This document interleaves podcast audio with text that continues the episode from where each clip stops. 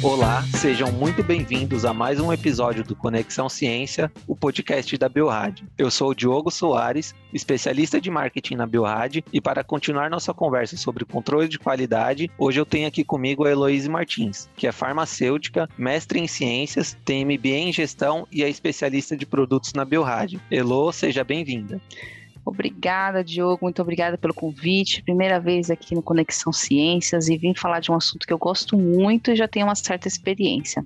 É um prazer estar aqui. Elo, hoje nós vamos falar sobre estatística, que é um tema que geralmente quando a gente toca no assunto, as pessoas dão aquela travada, encaram um pouco como uma coisa super difícil e já pensam, puxa, lá vem aqueles cálculos de novo.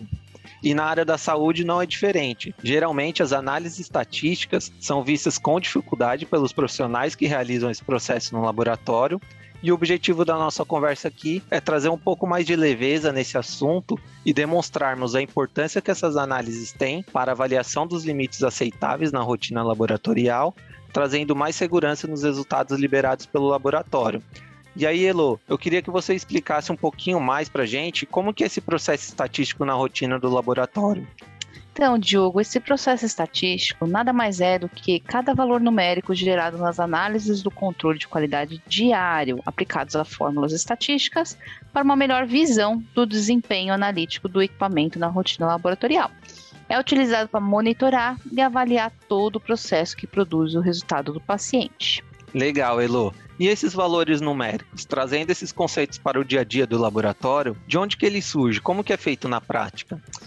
Primeiro, os produtos de controle, vamos precisar de ensaios regulares, é, de qualidade, em paralelo com as amostras dos pacientes. A gente pega esses produtos de controle de qualidade, testa ele diariamente em paralelo com essas amostras na sua rotina. Esses dados gerados são específicos para cada nível de controle, consequentemente, as estatísticas e intervalos de valores calculados a partir desses dados são específicos também. Então, uh, isso vai refletir no comportamento do teste nessas concentrações. Devemos lembrar que cada frasquinho de controle é um material semelhante ao do paciente, compostos por analitos, concentrações específicas e valores conhecidos. Elo, esses valores conhecidos nós sabemos que são aqueles valores de bula, que geralmente são utilizados como referência. E esse intervalo dos valores de bula, como que ele é obtido? Ele é calculado a partir dos dados coletados por ensaios de controles. A gente utiliza os níveis normais e níveis patológicos de amostras. E os intervalos são vão do mínimo ao máximo, que é o do valor da amostragem. É aí que a estatística entra. Você compara os resultados desse controle de qualidade com os limites estatísticos específicos, calculados a partir da média e do desvio padrão, que são os cálculos básicos utilizados para análise de desempenho de um sistema. Tá certo. Agora que a gente falou sobre cálculo, me conta um pouco mais sobre eles. Como que são feitos? A média é para o laboratório a centralização dos dados de um analito para um nível específico de controle. Para calcular a média, primeiro some todos os valores obtidos e depois divida pelo número total de resultados. Aí você vai ter a sua média. Com esses mesmos dados, a gente calcula o desvio padrão, que fala quanto a sua amostragem variou. Isso mostra que quanto maior for, maior será a dispersão dos dados. É definido como afastamento em relação à média. Apesar de muitas calculadoras e planilhas de programas automatizados calcularem tanto o desvio padrão como a média, é gente, importante a gente entender essas bases matemáticas, né?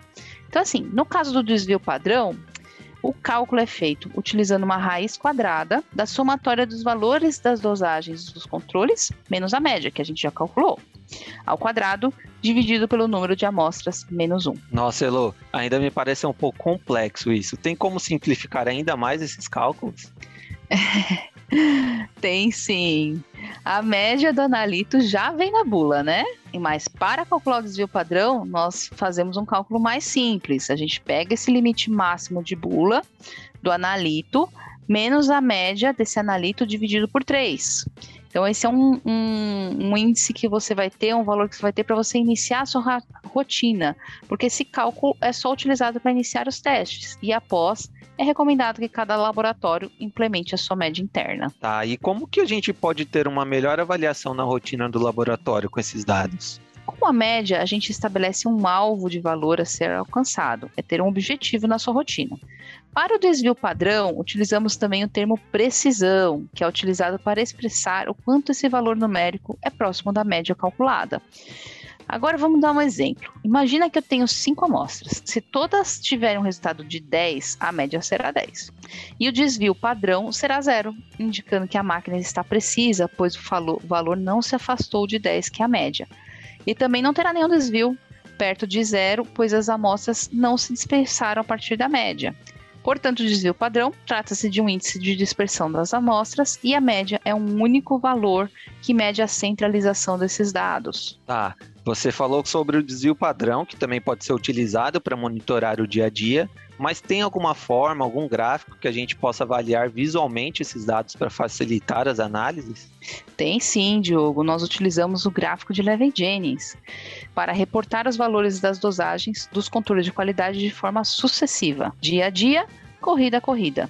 O gráfico é criado para cada teste e nível de controle. O desvio padrão é comumente utilizado para preparar esse gráfico. A primeira etapa é calcular os limites de decisão. O que, que seria isso? É, o valor calculado do desvio padrão é 1, que é um limite de decisão, então chamamos de 1S. Duplicando esse valor, a gente tem 2, dois desvios padrões, que é o 2S. Triplicando, temos o 3S. Exemplificando, tá? Se meu desvio padrão é igual a 2, então meu 1S é 2, o 2S é 4 e o 3S é 6. Esses valores ficam dispostos paralelamente no gráfico, no eixo Y. Temos as onde a gente tem as concentrações do analito também. E no eixo X, as corridas ou dia, conforme você queira montar o seu gráfico. A média, a linha de média, é o ponto central desse gráfico. E os pontos de controle, cada dosagem, são colocados neste gráfico. Dessa forma, cada pontinho que está lá dentro desse gráfico, a gente tem uma visão da dispersão dos dados em relação à média. Elo, e com a ajuda desse gráfico de Levy-Janes, como que a gente pode identificar um erro significante quando os resultados dos pacientes eles não podem ser liberados? Quando esses resultados são plotados, uma avaliação, você tem que fazer uma avaliação sobre esses dados, tá? Quem analisa o teste deve procurar por erros sistemáticos ou erros aleatórios.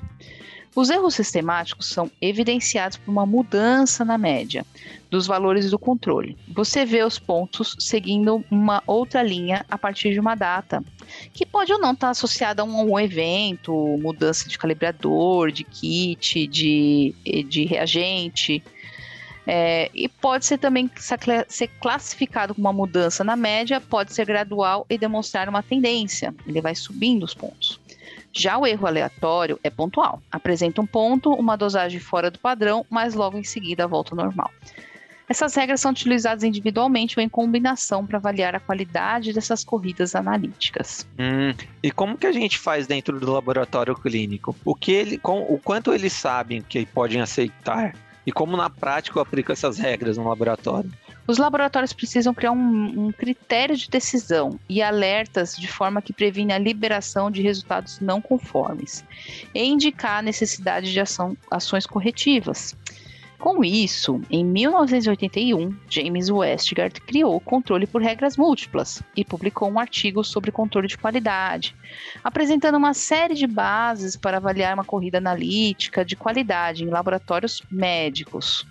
E o mais interessante, Diogo, que essa ideia veio de uma situação familiar dentro da casa dele. Elo, essa história é curiosa. Conta ela pra gente.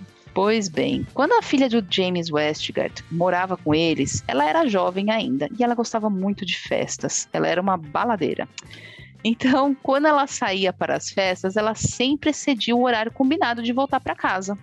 Aí um dia ela disse: Ah, vou chegar um pouco mais tarde novamente. E ele sentiu necessidade de exercer algum controle, afinal ela morava ainda na casa dele, né? Então o que, que ele fez? Ele disse para ela que se ela passasse, se atrasasse do horário combinado uma vez, três horas, ou duas vezes duas horas ou quatro vezes uma hora, ela estaria de castigo. Aí, então... diante disso, ela criou o controle por regras múltiplas. Legal, Elo. Então, só para ver se, se eu entendi bem também. Então, quer dizer que se ela atrasasse uma vez de três horas, é o mesmo que se a gente colocasse nas regras múltipla, múltiplas um 3S, que é o mesmo que um ponto a três, a três desvios padrões. É isso mesmo? Isso mesmo. Consequentemente, duas vezes de duas horas é 2, 2S, quatro vezes de uma hora é 4, 1S. O primeiro número refere-se ao número de ocorrências da violação, e o segundo significa que o limite de tolerância estabelecido para o controle foi de dois desvios padrões, acima ou abaixo da média. Então, aí você já pode colocar uma, um, um alerta de rejeição ou somente para avisar o analista lá que tem alguma coisa acontecendo, né? A estatística é muito visual e pontual. Elo, é, estamos chegando no final do nosso episódio e acho que esse assunto ficou um pouco mais simples. Nós entendemos que as análises estatísticas são o ponto central do controle de qualidade e o quão importante ela é para avaliar a nossa rotina dentro do laboratório. Nós ainda temos muito assunto pela frente sobre controle de qualidade e por enquanto eu gostaria de agradecer você, Elo. Obrigada, obrigada pela oportunidade, obrigada por conversar aí para a gente bater esse papo interessante aí sobre estatística. É um assunto bem difícil de você explicar sem visualmente ver um gráfico ou analisar uma rotina e, ou ver uma fórmula matemática, né? Mas eu tentei aí explicar de uma forma sucinta e fácil para vocês para já introduzir esse assunto. Obrigada. Elo, é bom você trazer esse ponto, é, que para finalizar eu gostaria até de, para os ouvintes que ficaram interessados em saber mais, gostaria de convidá-los para a Universidade Biorrad. Lá nós temos algumas aulas dedicadas para esse tópico de cálculos e análises estatísticas, com exemplos práticos para simplificar ainda mais esse assunto. Bom, eu vou me despedindo aqui e gostaria de agradecer a presença de todos. Continue acompanhando o nosso canal e até a próxima.